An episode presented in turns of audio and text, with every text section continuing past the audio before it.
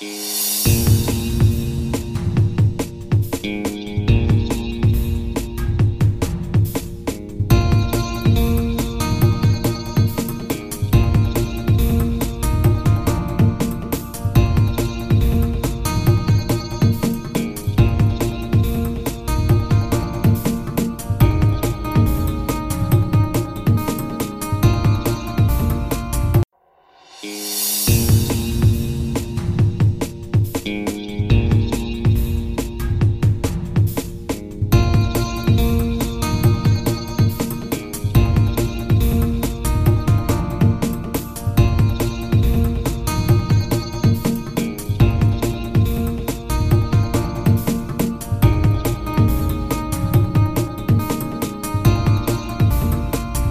大家好，这里是听音辨位。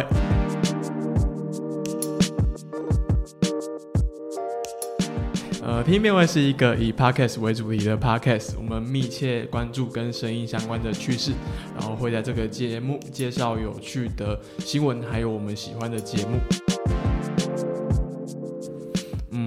我们从上一集开始，已经就是开放了我们从第七集的节目的共笔。呃，简单解释介绍一下共笔哈，就是一般你们会看到节目有 show note，show note 会提到这个节目的大纲，还有这个节目的一些参考资料。那其实一直以来，我和杨在准备节目的时候，我们都会写一份关于这个节目的大这一集的大纲，然后大纲里面放了我们找的相关资料，还有一些我们的小小的 murmur 或者什么东西。那呃，你们可以把它看成一个详细版本的 show note。呃，之前其实有一些听众反映说，想要看一下我们到底都在里面写什么东西。那我也觉得做这些次对我们来说成本也没有很高，所以上一集一开就是 EP 七开始，我们已经把工笔放出来了。之后应该也会考虑，可能 maybe 用一个 WordPress 或者是其他方法，把之前旧的放出一起放出来。那还有就是我们。最近加入了我们的好朋友 First Story 开发的赞助功能，所以如果你们有兴趣，觉得你们觉得节目不错，或者是 anyway 的话，反正不管任何的理由，你们都可以小额赞助。那我们也会把链接放在 show note。今天要聊的第一件事是前几天就是杨突然在群主说哦，丹丹尼丹尼在节目提到你，然后我就想说哈丹丹尼是谁？我就想说是丹尼表姐吗？然后我就想说，哈，我跟丹尼表表姐不认识。然后后来他说，哦，后来才知道是那个顶楼加盖的 Danny。没错。简单来说，就是他们在最新一集，呃，是录音当下最新一集啊，EP 十九，宝币只是慢慢带。然后有提到我我们之前的一些讨论，他们是在讲那个呃妈祖绕境。然后最后我提到，就是我前阵子的一个对于某一个 podcast 的一个评论。那个 podcast 叫李亨德尔兄弟的下午茶时光。那如果你们想要听他们提及那一段，是在那一集大概五十一分钟的前后。嗯，我其实一直有点犹豫要不要讨论这一个节目。就是呃，我先简单的说一下，这个节目是一位嗯，应该是华哎美裔吗？应该是美裔的台湾人兄弟。我有点搞不太清楚，但他们就是有混血儿的脸。对对，应该是每一台湾做的节目。我刚刚讲这句话好肤浅哦，有混血儿的脸。OK OK，对，然后然后我有点困惑，我不知道。那反正这个节目他们偶尔会讨论一些政治相关的议题。那我其实他从他们一开始做就有在听这一个节目。呃，他们去年 EP 二的，就是出 EP 二的时候，其实我就有在 IG 上面写过这个节目。他们那个时候讨论的是冬奥证明。那我那时候其实听着就有点觉得，嗯，有点奇怪，就是他们那个时候谈冬奥证明嘛，然后两个主持人都说，哦，冬奥证明有可能会让运动员没有办法上场，所以他们其实是不支持这一个运这一个公投嘛，嗯，然后我自己听到就有点，嗯，因为，呃，我我知道有有一方的说法是。这个样子没错，但是我也知道那个时候在讨论这个公投的时候，有很多人就是推动这一个运动的人，就是出来说，哦，实际上这个这个运动不会，它只是一个，嗯，有点有点像是要求的东西，它不算是什么，呃，很有很有强制的东西，所以对于。呃，相关的国际组织来说，其实也很有很基本上都不会有什么影响到运动员权益的问题。那如果你再推到另一个层次来讲，有时候从国家角度来看，其实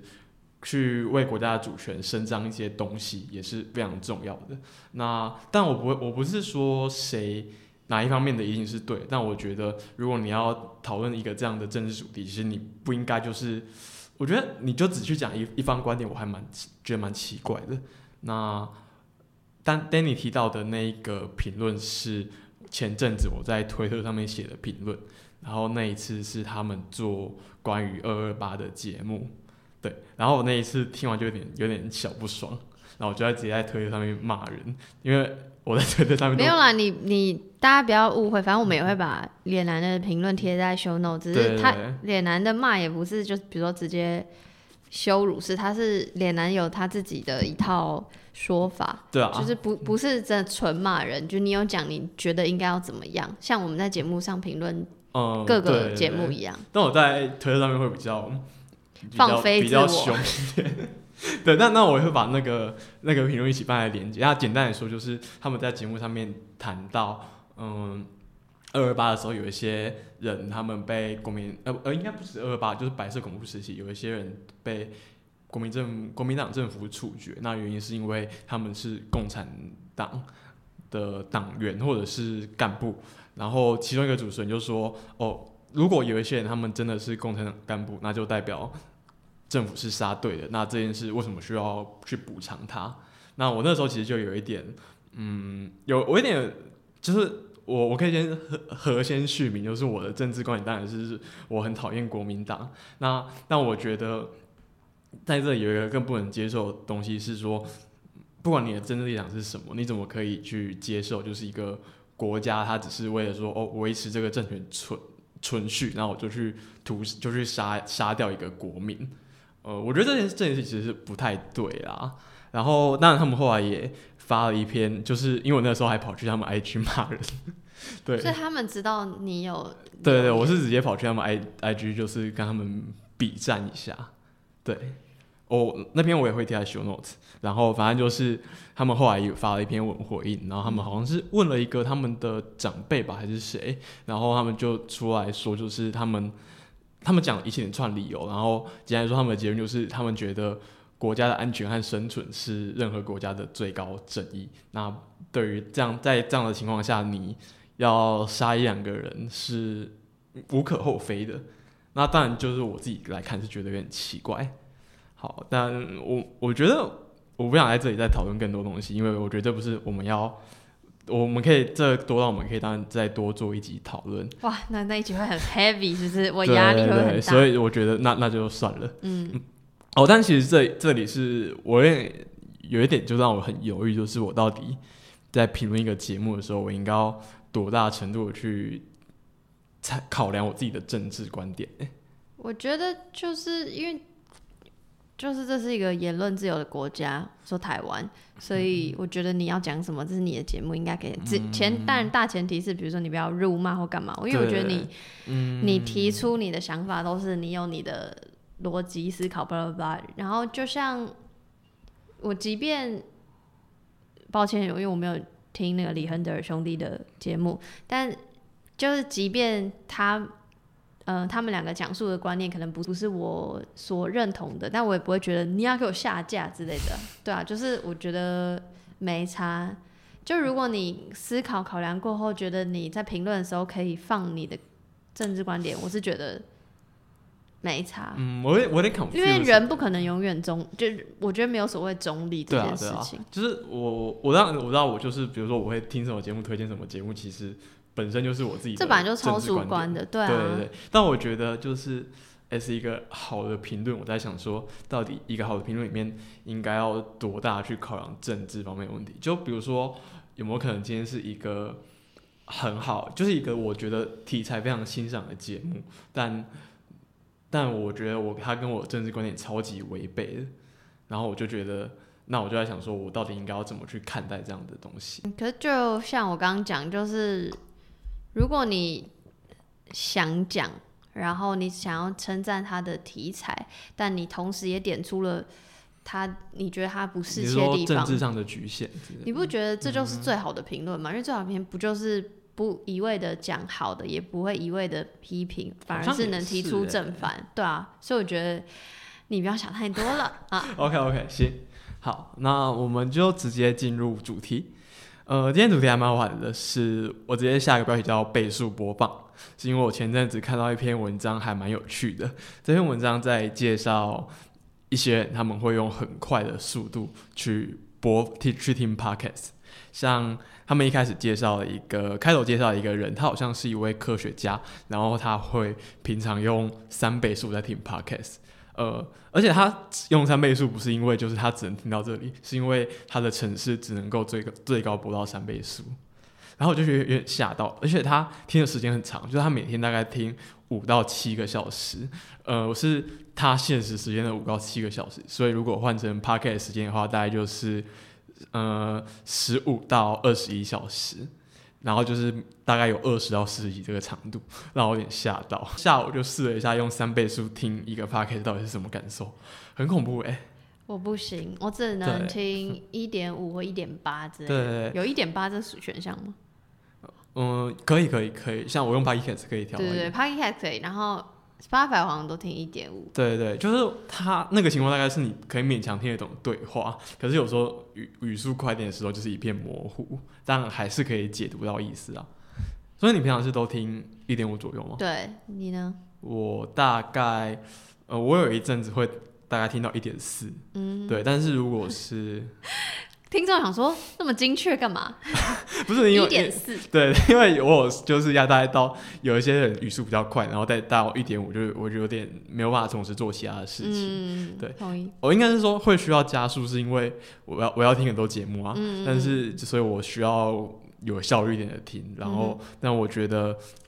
听到。我有一个上限，就是在那个那个上限是说，我可以一边听这个节目，还可以一边有办法做其他的事情。嗯哼，我的话是，我其实本来不会加速听，然后我是听到连来会加速听，想说嗯好，那我要加速听，你知道，因为开始做听辨位这个节目的时候，就会其实头一两集，就像我之前说，就我并没有做很多的功课，就我觉得我把太多的负担放放在脸男身上，好像不行，我也要就是多给一点 input，所以我就想所以前所以那就前提就是我必须要听很多的节目嘛。嗯，然后，所以我就觉得好好，我要听。那那同时刚好也刚好，因为中文节目越来越多，台湾节目越来越多，所以就因为要听很多节目，因为觉得这件事情是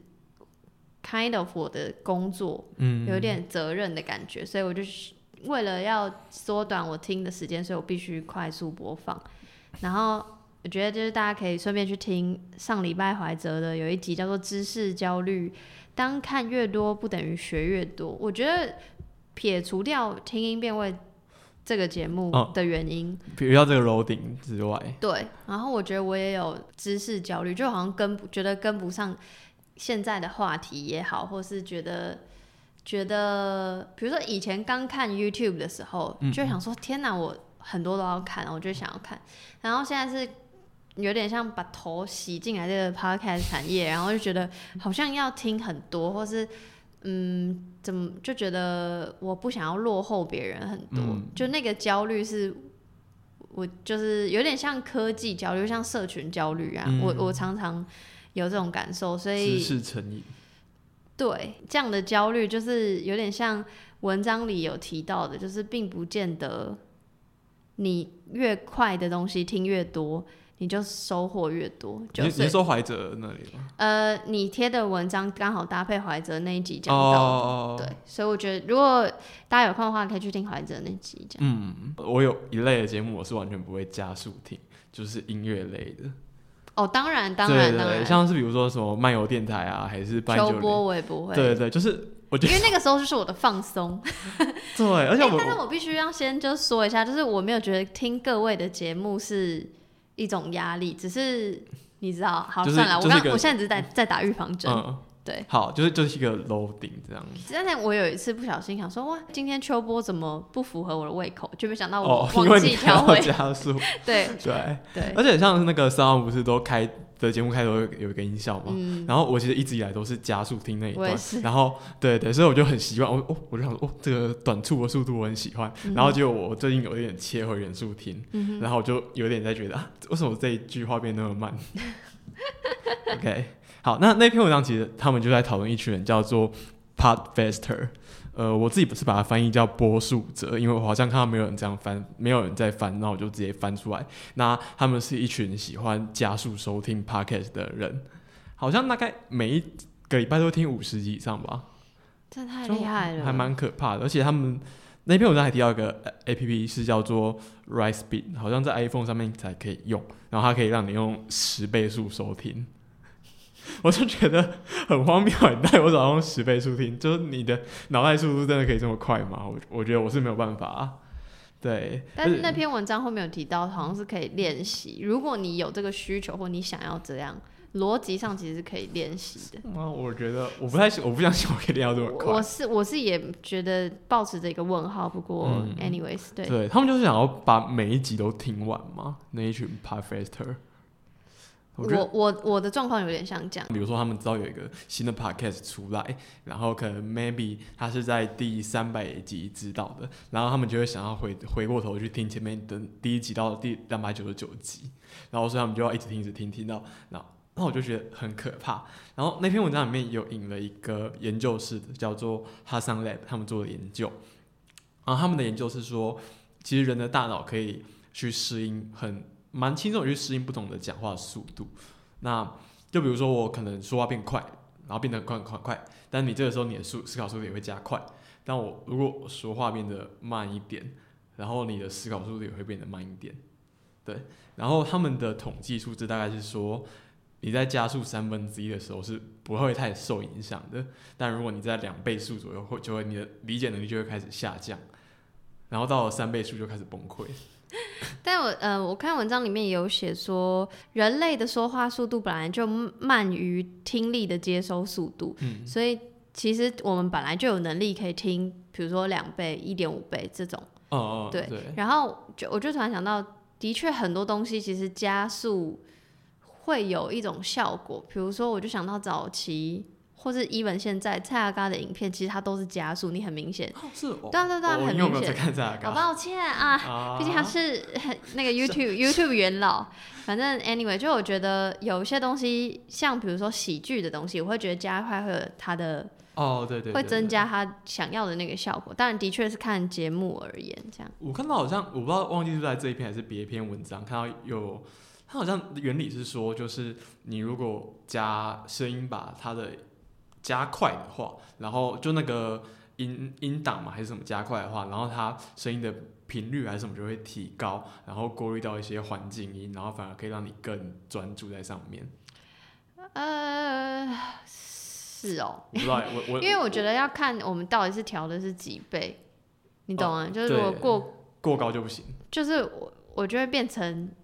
太我就没有办办法想象我听两倍以上，因为我觉得太快，我就会把它当成像咖啡厅的环境音，你知道就不会真的没有办法 focus。有这个 p a r f e s t 的文化出现之后，其实就有一个还蛮有趣的讨论，就是你如果加速去播放 p a r k e t 到底是不是一个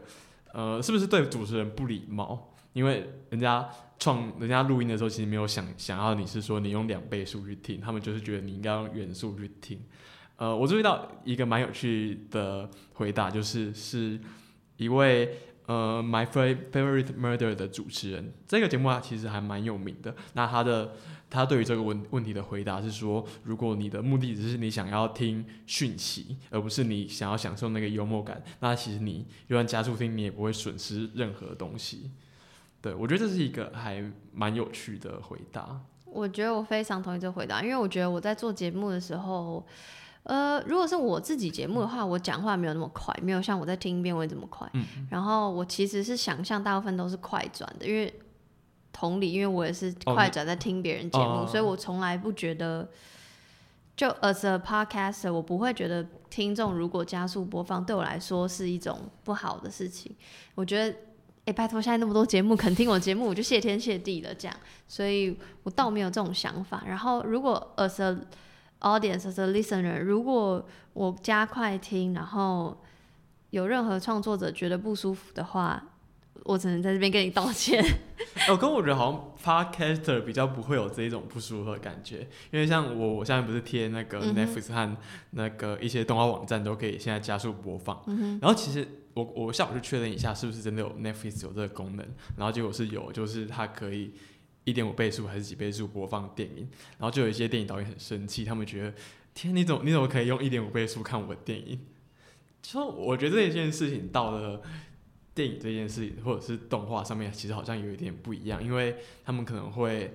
更。可能这这一个灵魂创作者会更有意识的觉得我自己是在创作一个艺术，然后我的艺术作品就是要你在这个情境下，然后这个速速度上面欣赏的。嗯哼，我觉得就像比如说 YouTube 也会有略过广告啊，或是呃 Netflix 片头可以写，也可以按略过片头，就是好像现在现代人就是很很焦虑，一刻都不能等。所以我们必须要省掉那五秒、十秒去做我们认为更重要的事情，但其实我们还是会把那五秒或十秒浪费掉。我个人是这样觉得啊。像虽然我必须承认，我就是那个会按掉、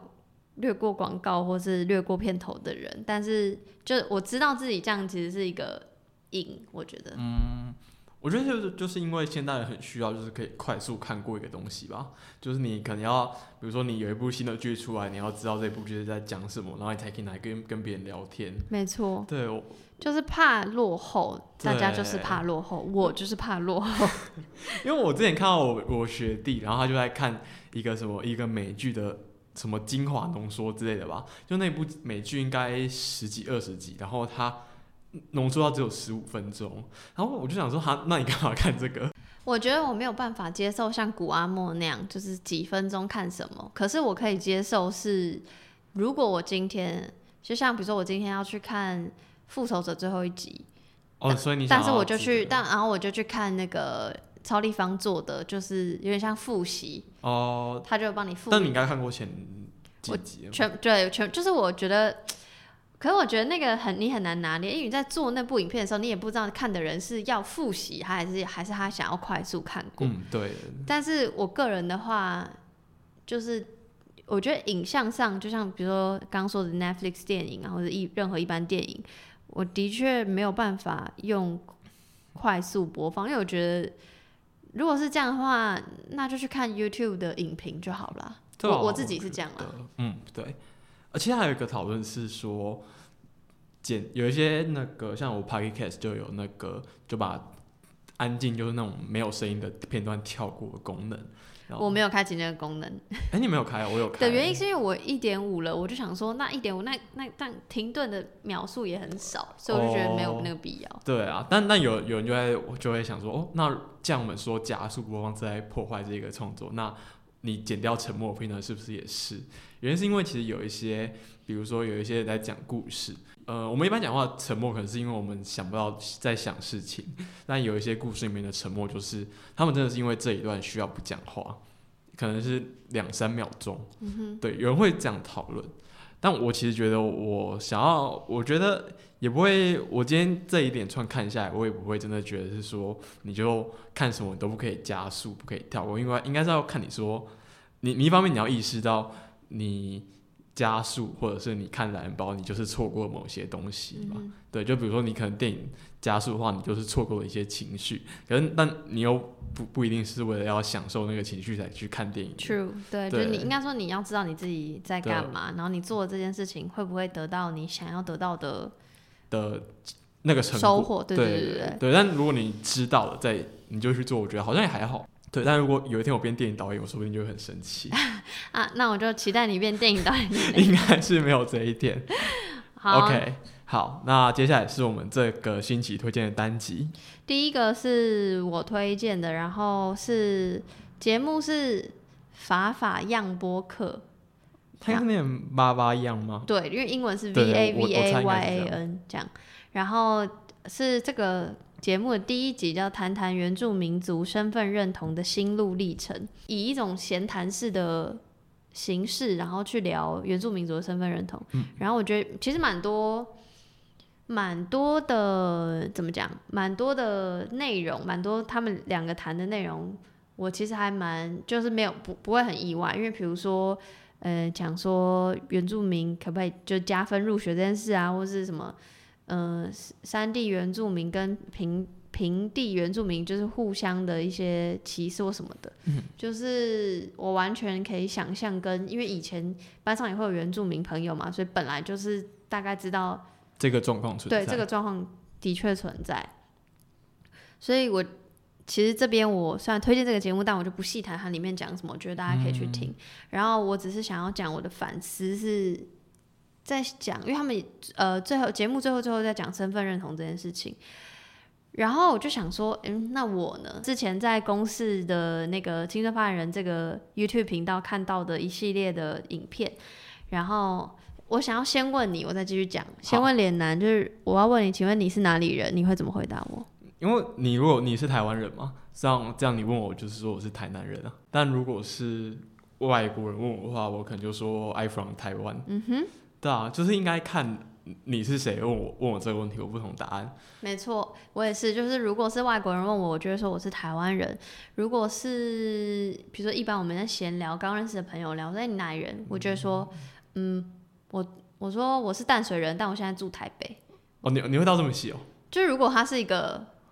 就是朋友在问哦，然后如果他说啊，这你过年是要回哪里？是哪里人？我就会说，哦，我。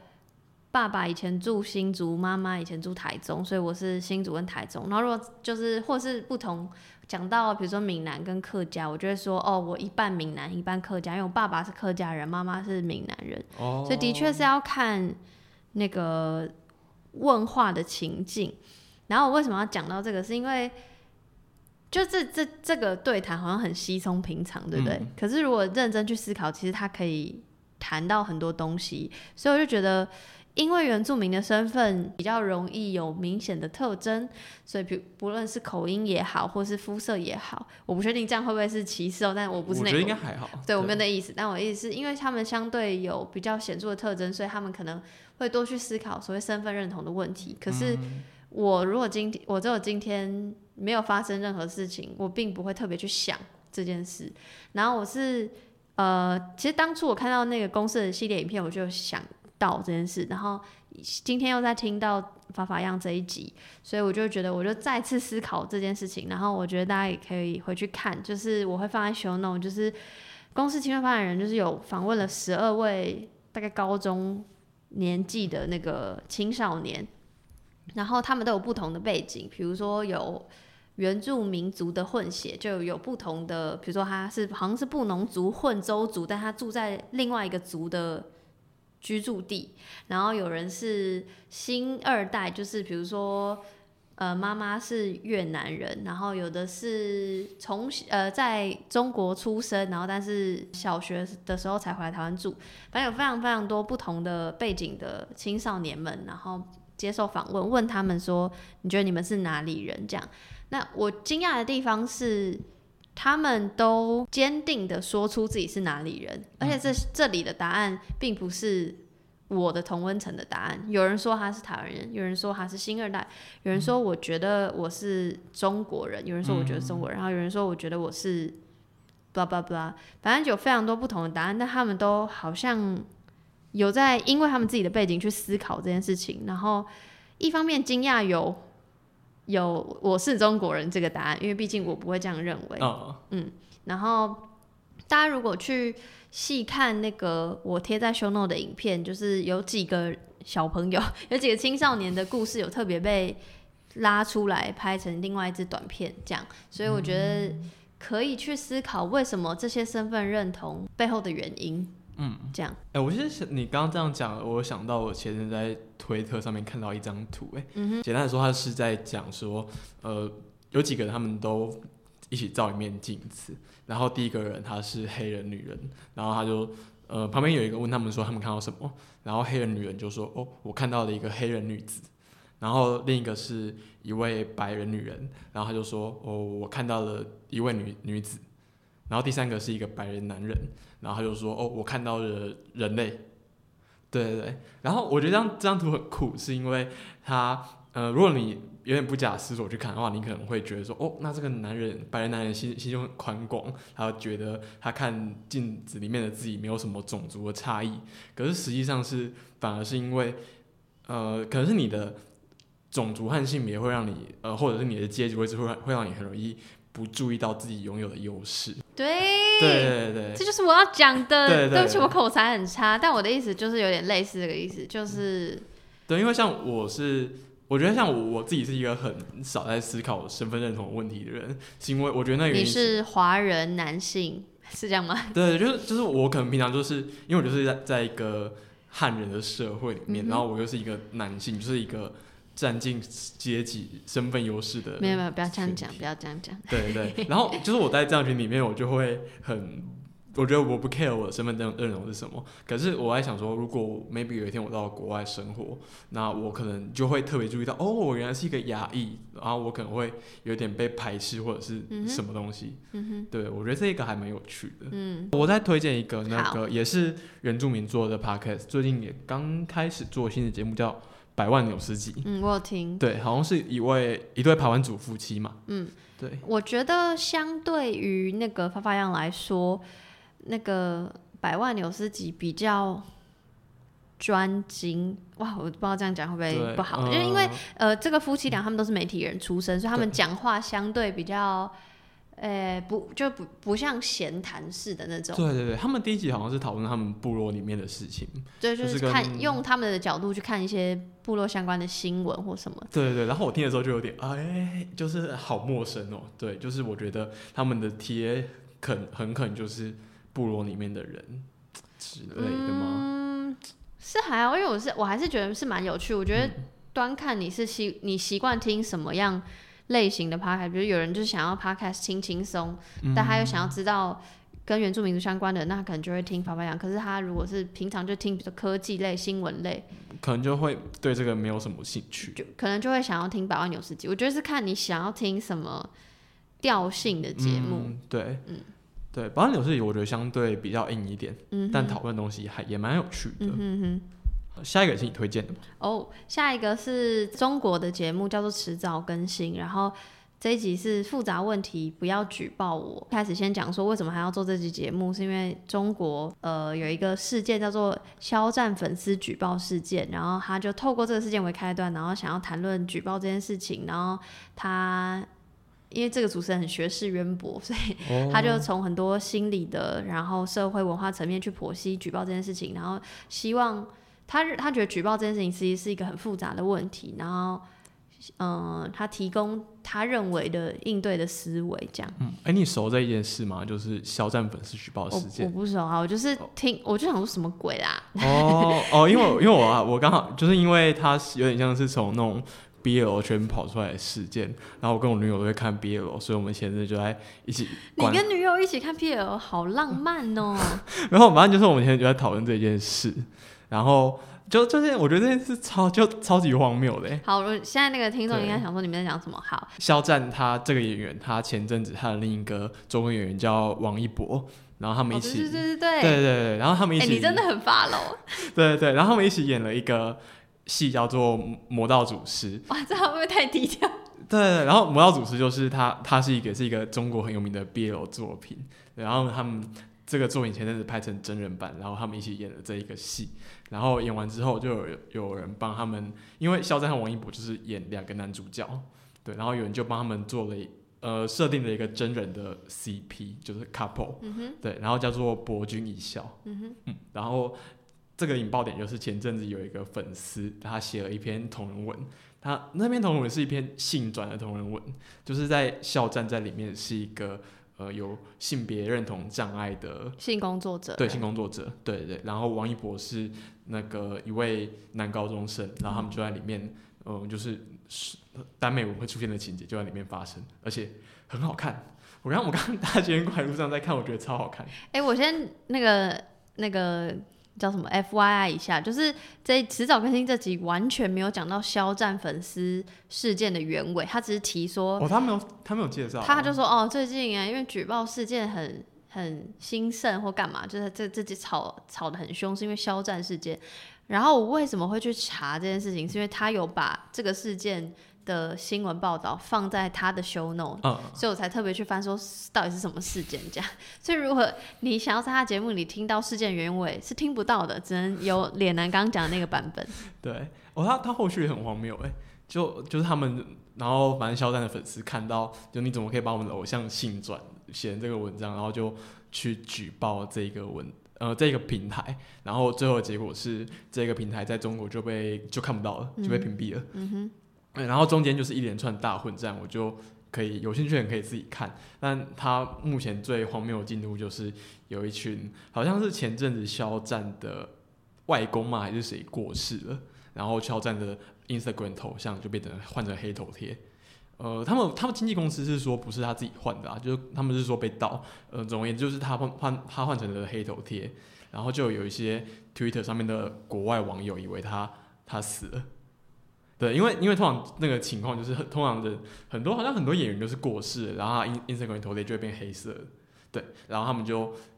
有点像是集体在悼念肖战，就他们的理解是肖战是一位有性别认同障碍的中国演员，然后他在武汉肺炎当中过世了，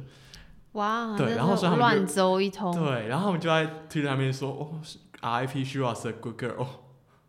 然后嗯，大家记得要事实查核哦。就是反正 anyway 这件事情其实也不是我想要讲的重点，只是因为刚好是脸男的领域，我没有想到对，他知道。anyway 就是这集呢就在讲举报这件事情，然后我分享一点，就是我觉得你是不是深有同感？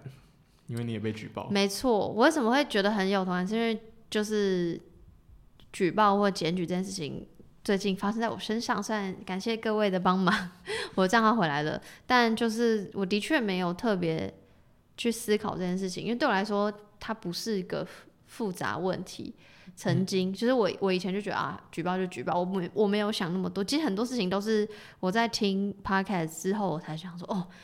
这好像很深诶、这好像可以讨论或什么的这样。然后主持人任宁他就讲到说，举报是一种以毁灭为目的的行为，但是实施毁灭的是举报的接收方，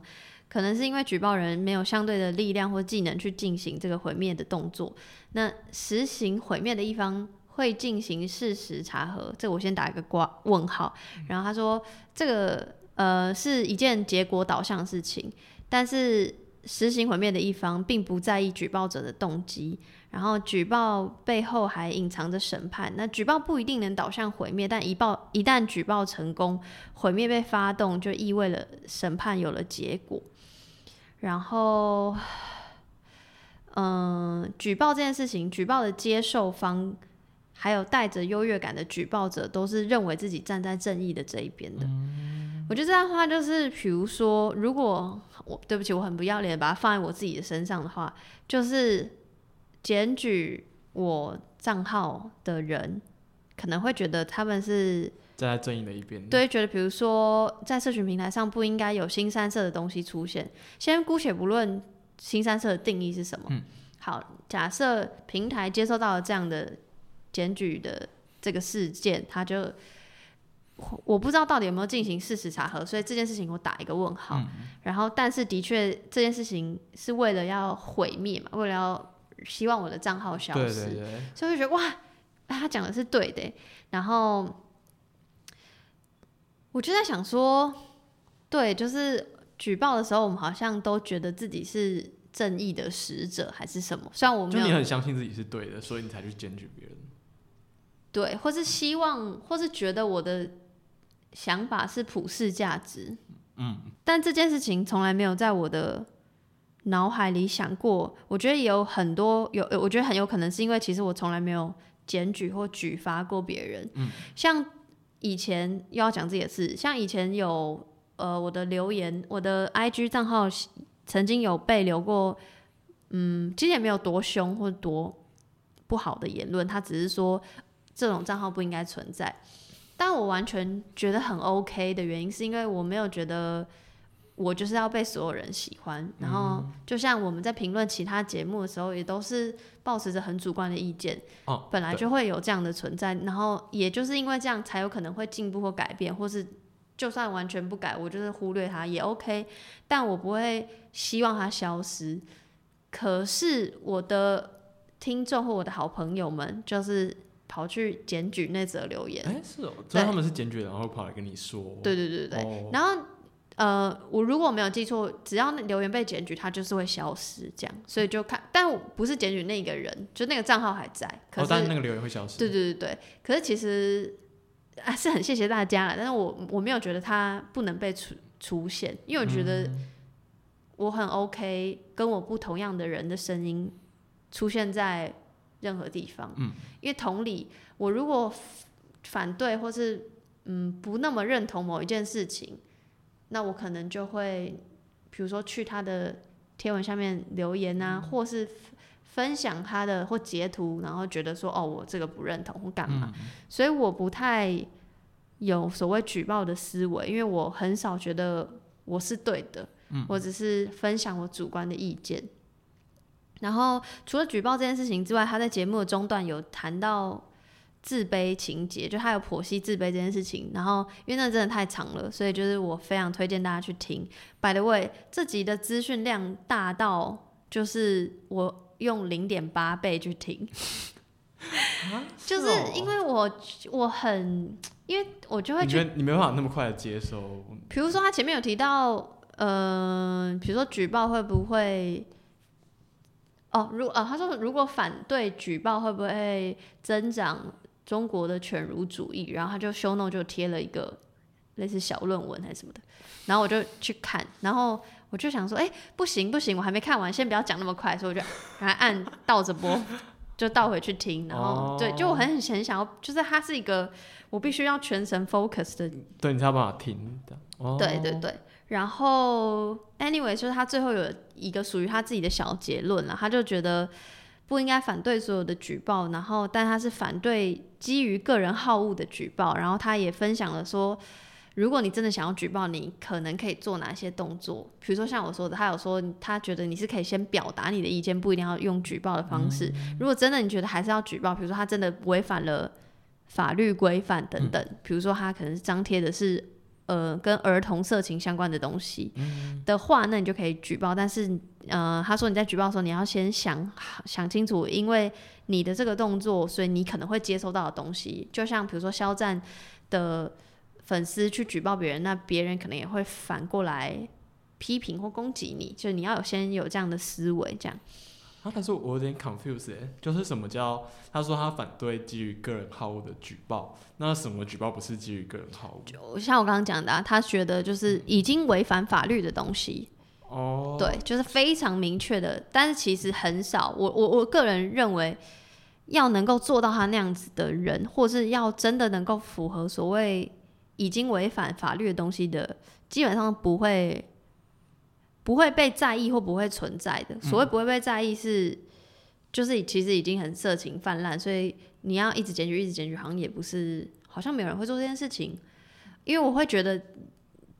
呃，我的意思是。要举报这件事情，好像大家都是怀抱持着个人好恶在做这件事情，而不是哦我是、我是，比如说我的工作是什么什么你审查到网上有个色情内容？对对对对对，哦你懂？吗？对，所以对，所以我觉得要做到他那样有点困难。哦，对，对，嗯哎、，但我没有，我好像印象中我只有举报举报过别人一次，哎，就是真假的？呃，我那时候是我高中的时候，然后看到也是就是真的就是仇恨言论，然后我想说去举报一下，然后后来好像也没有拿到什么回馈，但我后来就从那那之后啊，那之后也没有看到什么特别仇恨言论，但我之后就有一种，呃，我后来就变得没有觉得很需要去举报别人，呃，就是我觉得我后来一开始就是觉得说。看到仇恨言论，我是觉得哦，怎么可以这种东西怎么可以存在？我让它下架。可是后来就觉得我好像没有这个权利去权利去决定一个东西应不应该存在。对，对然后我后来看到这种言论，我可能就是要么就是直接去下面开骂，对，然后或者是就是直接直接就是直接跟他跟对方讲。嗯然后我觉得，因为我觉得有时候你跟对方指出说你这个是不对的，你不一定是在，你也不只是在跟对方对话，你是在跟看得到这件事的不特定多数人对话。嗯，真的真的，所以觉得你只要让，我觉得那个目的只是你要让其他人知道这件事是不对的，反而比你说服对方更重要。哎、你真的很会结语。那我下面那段还要讲吗？嘿，就像刚脸男讲的，就是你你你的举报的背后的目的是什么？就如果如果是像脸男刚讲那样，就是其实你谈话的对象应该是 to all，而不是 to 那个 somebody，就是你不是为了毁灭他人的话，所以基本上，因为他说，比如举报是有毁灭目的的行为嘛，对你可能就是想让他消失。对，但是其实仔细想想，我至少我跟脸男认为的想法是一样的，就是只是希望知道让更多人知道我们的想法、我们的论述，所以不会希望那个言论或那个人消失。所以我觉得，其实听起来是相对理性。有一点对，所以呃，刚好那个节目呃后面那个节主持人又分享了一篇文章，然后他就在那篇文章就在谈中国人，中国这个国家是一个蛮孤傲的国家。然后因为那篇文章真的非常棒，我也会贴在 show note。然后我很喜欢他最后写说，中国需要走出从悲情到孤傲两极跳跃的观察世界定势。以求确立理性观察世界，形成国家理性的世界观，从而理智的处理国际事务，寻求有利于促进国家长期发展的优良国际环境。我觉得这个东西拿到台湾来讲，或拿到个人来讲，或拿到群体来讲，都是一件呃，其实蛮困难，但需要学习跟时时刻刻提醒自己的事情。就你要如何让。自己让环境都进步。举例来说，如果你想要举报别人，就是希望你的观念得到认可吧，对吧？就你认为自己是正义的一方。对。如果你要让整个环境好，那你是不是应该要更理性的去讲述你的想法？嗯。我个人是觉得这样，所以我觉得这个节目这一集复杂问题不要举报我自己，就是非常一气呵成。就是其实讲的是举报。但我觉得更深层去看，我会认为主持人其实想讲的是，呃，如何处理、如何处理跟如何传递自己认为对的价值观。嗯，OK，我同意。下面一个是我推荐的是，呃，他这个节目叫 Less Trash Talk，Less 是 Lesbian 的 Less，呃，他其实是如墨这个网站，他好像是他应该是他的管理群出的 Podcast。对，然后站长出的站长，站站长对，然后他们这一集叫做冒险故事机器人秘辛，呃，简单来说就是他们前阵子好像有爆发一个疑似被女人迷抄袭的事件，那在这个事件爆发之后，他们就做了一个脸书上 Messenger 的那个 bot，就是一个故事机器人，然后出来有点像是要。说一下他们在这一件事情里面的看法是什么？那这呃这一个的话，我没有比较特别想讨论这件事。但我他们，但他们，我觉得他们的这一集是在做说，哦，我们做这个冒险故事极限，我们想要表达什么？我觉得还蛮有趣的。对这一集，其实他讲了很很多很多东西。然后我觉得我准备这一集有点觉得说，我有点不知道用什么角度切进去讨论，因为。有些东西对我来说蛮复杂的，所以我们我觉得我们在讨论的时候，可能就你可能就随意切进来都可以。好，我切切看。对对，第一个像是呃，其实我觉得这这个会让我觉得很酷的地方是，它呃，它有点像是对于现在女性主义和新自由主义这两个思想在汇合在一起的反动。嗯，我有点我非。丢了这两个名词，我还是解释一下。就是有一篇文章，我会贴在 show note，叫他是一位美国学者。那他是说，呃，女性主义到了现在，怎么会变成资本主义的女仆？因为呃，以前在好像在女性主义刚开始的时候，它其实是一个有一点点社会主义色色彩的思想，就它可能会批判职场有有什么不好，然后会希希望女性一起互相扶持。呃，可能大家在那个节学者到现在发现，哎，女性主义好像和最近的其实新自由主义会留在一起，表示说他们鼓励女人变得像男人一样，要自强、要自主、要有更多选择、要更自由，然后在职场上变成一个女强人。对，然后那那个学者有点 confused 的地方就是，那到底为什么女性主义会变成这样子？因为像比如说，呃，他提到一本一个词叫做他为什么女性主义要鼓励女性挺身而进？这本书其实看过，你就知道这是什么梗，是那个林颖。林颖对，就是那个雪柔桑伯格，对对，在描述他在职场上面的心路历程。对，那他就是说，他觉得很困惑啊，就是以前女性主义运动其实是要争取解放，然后要可能是呃要有更好的参与式民主，然后可能要更柔软、更团结。女性主义以前是在想要朝向这样的世界，然后可是你现在变成是说。女性主义只是变得让女人可以跟男人一样强势，但是你拥有更多自主，但是也意味着你你你的事情就是你自己的责任，社会不需要去支持你。那他就觉得很困惑，为什么会到这样？那我会想提到这篇文章，是因为我觉得它有一定的程度是跟如墨在这一个 podcast 里面想表达思想是有相关的。对，像他里面提到，就是他们会批评说。呃，你女性主义怎么变成像你去鼓励你去买一件 T 恤，就是就是说你买一件 T 恤，然后上面写着说我是女性主义者，就代表你是女女性主义者。因为像我我我有一些支持女性主义的朋友，就前我以前看过他们在嘲讽女人迷出过一件 T 恤，那 T 恤好贵哦，六百八哎，对，然后他是就是说上面就写说我是女性主义者，嗯，然后然后对啊，然后他也是那我要打个岔，对，好，但我是觉得我是不知道。就是我没有特别反对衣服这件事情，嗯，然后我必须要 F Y 一下，in case 就是大家觉得哦你都不讲，没有，呃，我必须说我曾经在女人迷工作过，实习过。关于衣服这件事情，我并没有觉得好或不好，我也没有觉得六百多块贵或不贵，就是的原因是因为，比如说我朋友是插画家，然后他要出衣服，我知道那个钱。哦，其实那样其实是合理正常的，对。当然，比如说要考量到我朋友是一个人，然后他们是大公司，可能会有所差异，但我觉得哦还好。然后跟要不要买衣服的行为，跟你认不认同自己是女性主义者或干嘛，我觉得有，它是一件很复杂的问题。嗯，就他不是说好像买，就是我没有觉得。女人迷有说哦，你买衣服就等于你是，你可以宣誓你是女性主义者，绝对不会这么单纯。嗯，因为我那个时候看，我其实我我那时候我看到 confuse 的点是说，他文案写说哦，这是一件女女性主义者衣柜必备的态度 T 恤。对，我觉得，我觉得标语什么的，就是大家应该都是会这样写。嗯，就是我的意思是，嗯，这要怎么解释啊？就是我没有觉得这个标语。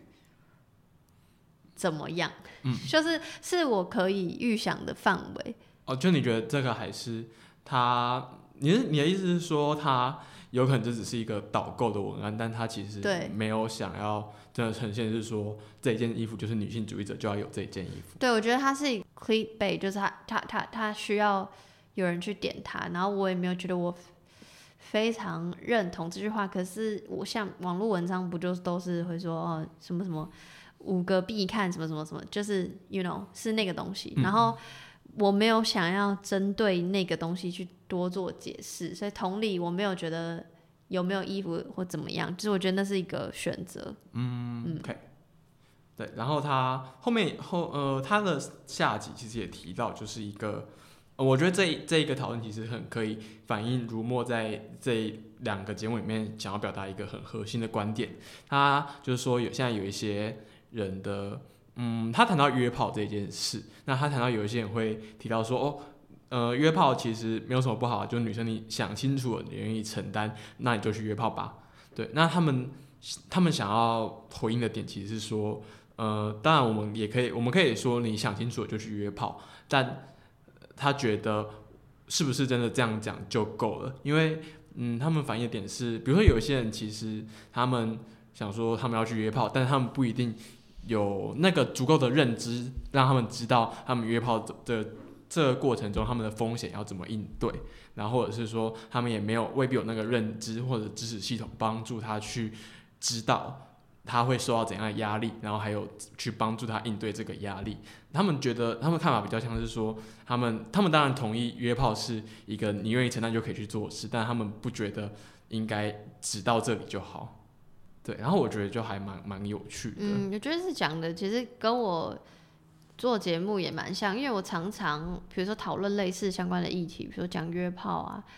然后就会一直打预防针，说也没有要觉，就是因为我我其实我的观点是约炮这件事情没有对错，然后我就会在节目最后打预防针，说我没有觉得要大家都去约炮或干嘛。我觉得比较是希望这个东西能够多被讨论，然后有多被讨论的空间，才会有更多思考的空间跟观点，然后帮你去建构你自己到底是不是呃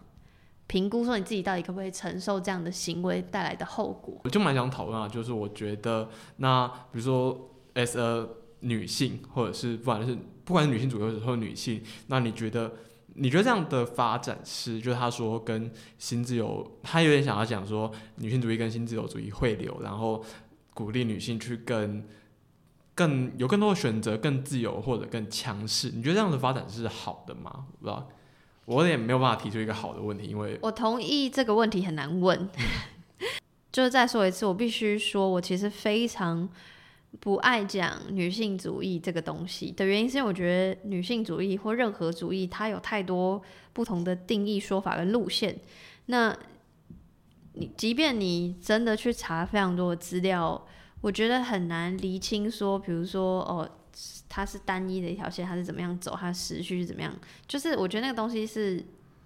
很复杂的，然后很相对主观的，我觉得就是我说，比如说路线或派系等等，嗯，然后但无论如何，这些东西都是好的。我觉得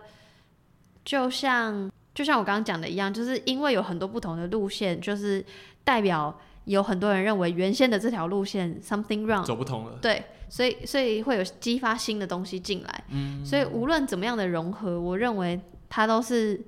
push 我们。嗯，改变变成更好环境的一个方式，所以我不去定义，比如女性主义是什么，或新自由主义是什么。但我觉得越多的讨论或越多的路线，其实三炮对于整个社会是是友善的。我觉得，嗯，好。但这件事情有它相对的困难点，就是因为就像我们就资讯越来越多越来越杂，嗯，你要怎么知道？你要有嗯。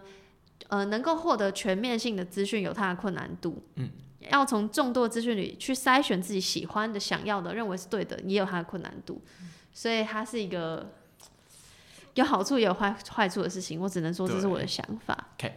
好，然后他们后来后面后面一个我也觉得蛮有趣的讨论是，他们说有一些有些人现在在写那种文案的时候会说会宣传说情欲是可爱的、干净的、优雅的，那他们其实很。不喜欢这样子的文案，因为他们说哦，你一旦认为说有东西是干净的，那应你应该已经就就是意味着你觉得某些东西是不干净的，那你可能为了不要让自己变得不干净，然后你可能就要很格外的恐惧或小心谨慎。那他们就觉得说，那这样到底算不算？这样还算情欲友善吗？那我们的解放到底是一个怎样的解放？像比如说他们会有是说，比如呃女性的那个。阴部对，然后他们就说，那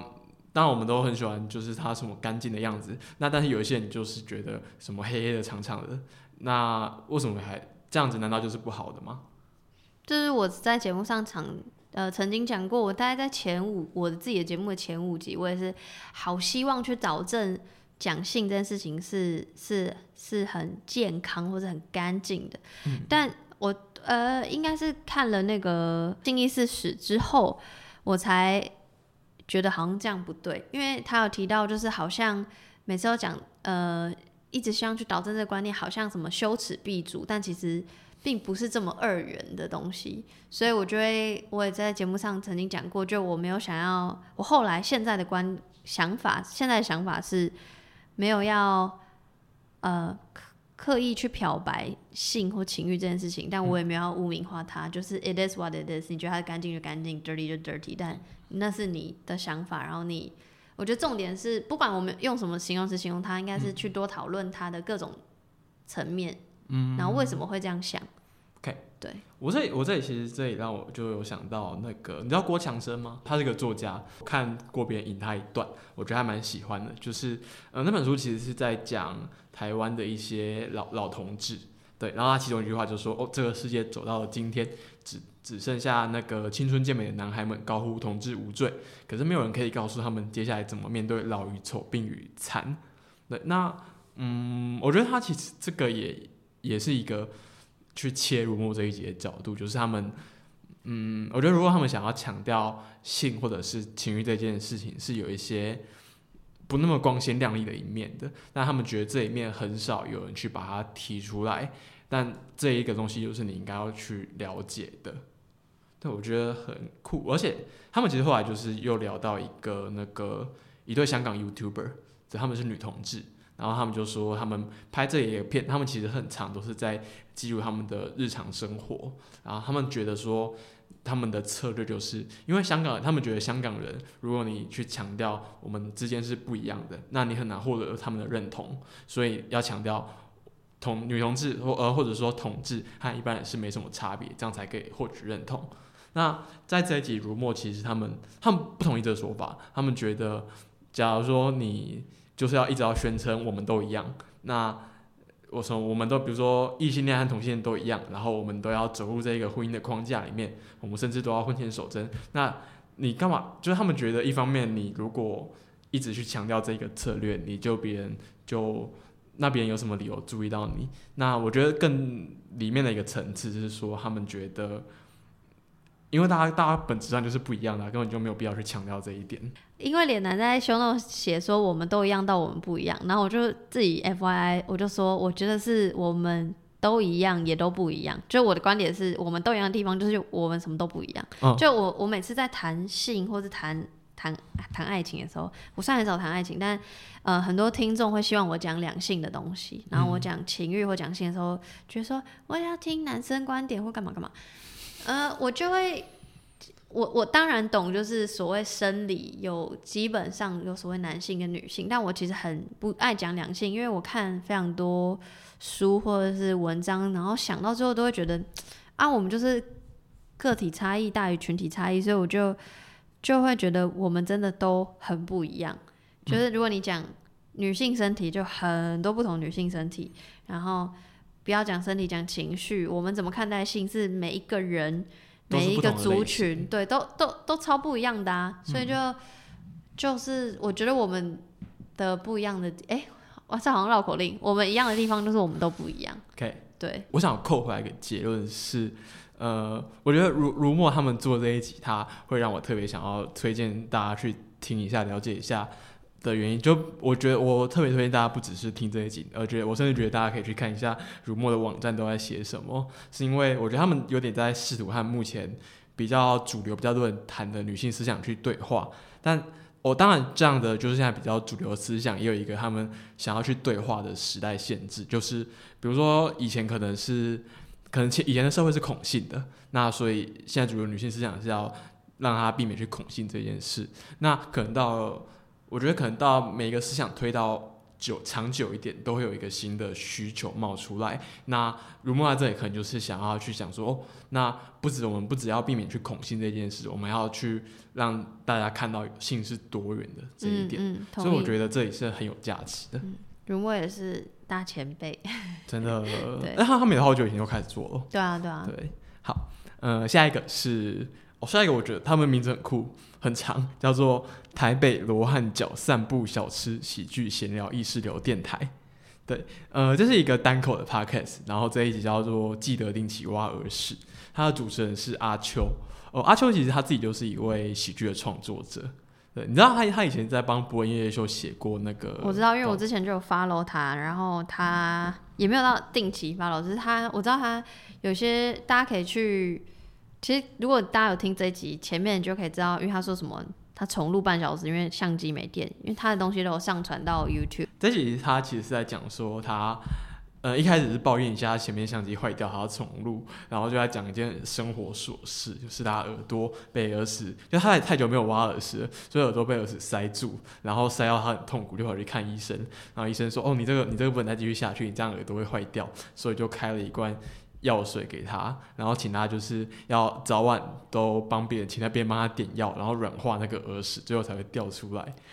我跟各位说，这集真的是。非常私人，非常非常牢骚，对，就是一个朋友在跟你抱怨，对对对对，然后他他就在 murmur 说你，他就他他崩溃的点是，他就要请他室友帮忙点那个药嘛，对，然后晚上点当然没有问题，那他就想说，那白天的话，难道我要中中午午餐时间骑车去室友的公司，然后说哦，我要请我的室友出来帮我点药，然后我可能在他大腿上请他帮我点嘛。他就在崩溃电视，然后他就说他宁愿宁愿宁愿耳朵聋掉，他都不想这样做。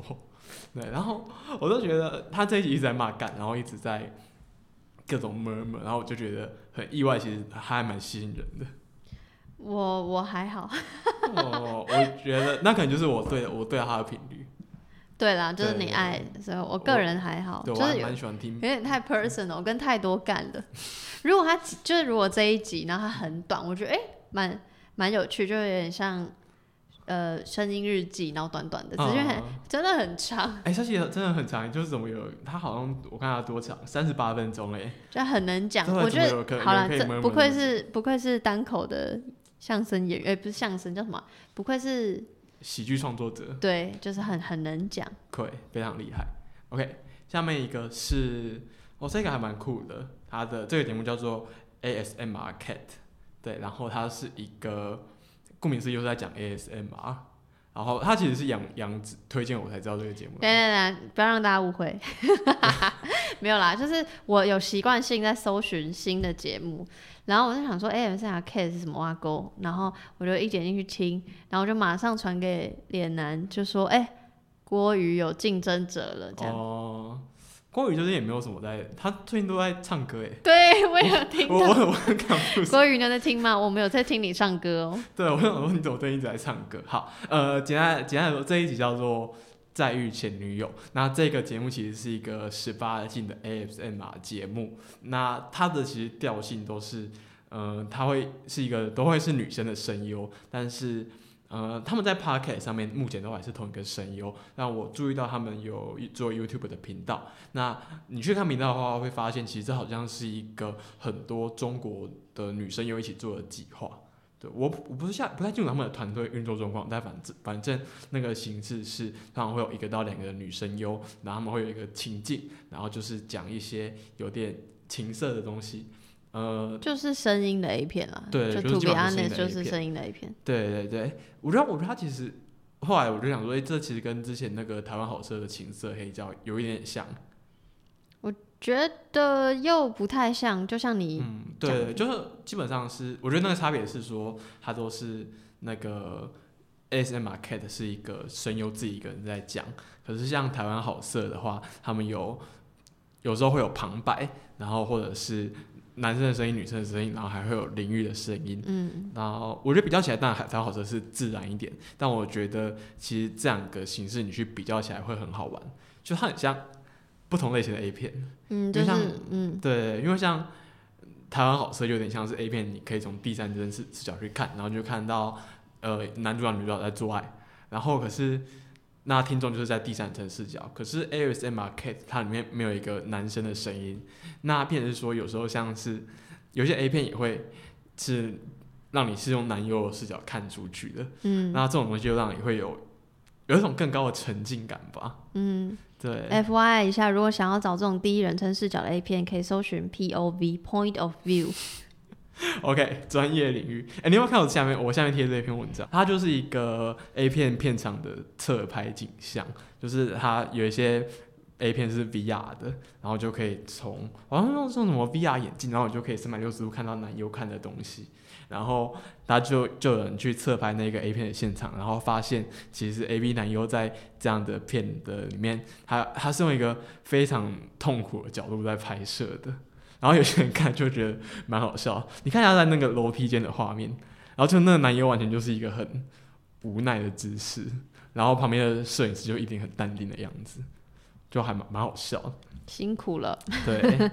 呃而且我觉得就是一般的录音，我们不是录音都会很怕有口水声吗？嗯哼，可是我觉得录这个反而他们就是要有口水声。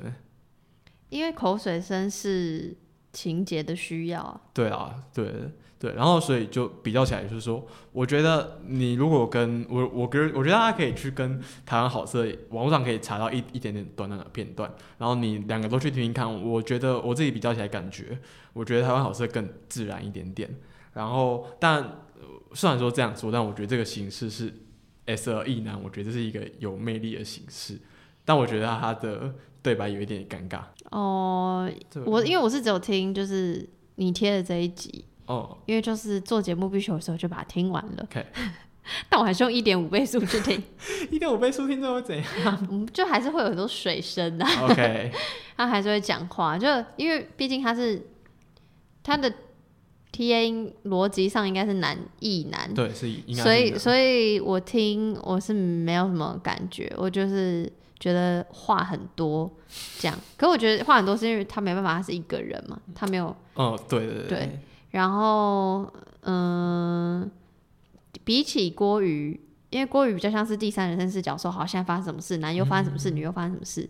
那比起比起第三人称视角，的确第一人称视角的东西比较能够让我进入所谓情情欲的状况。嗯，但因为 T A 不是我，所以我也我自然也没有就也觉得还好。对，也没有觉得想要或干嘛。嗯那如果真的大家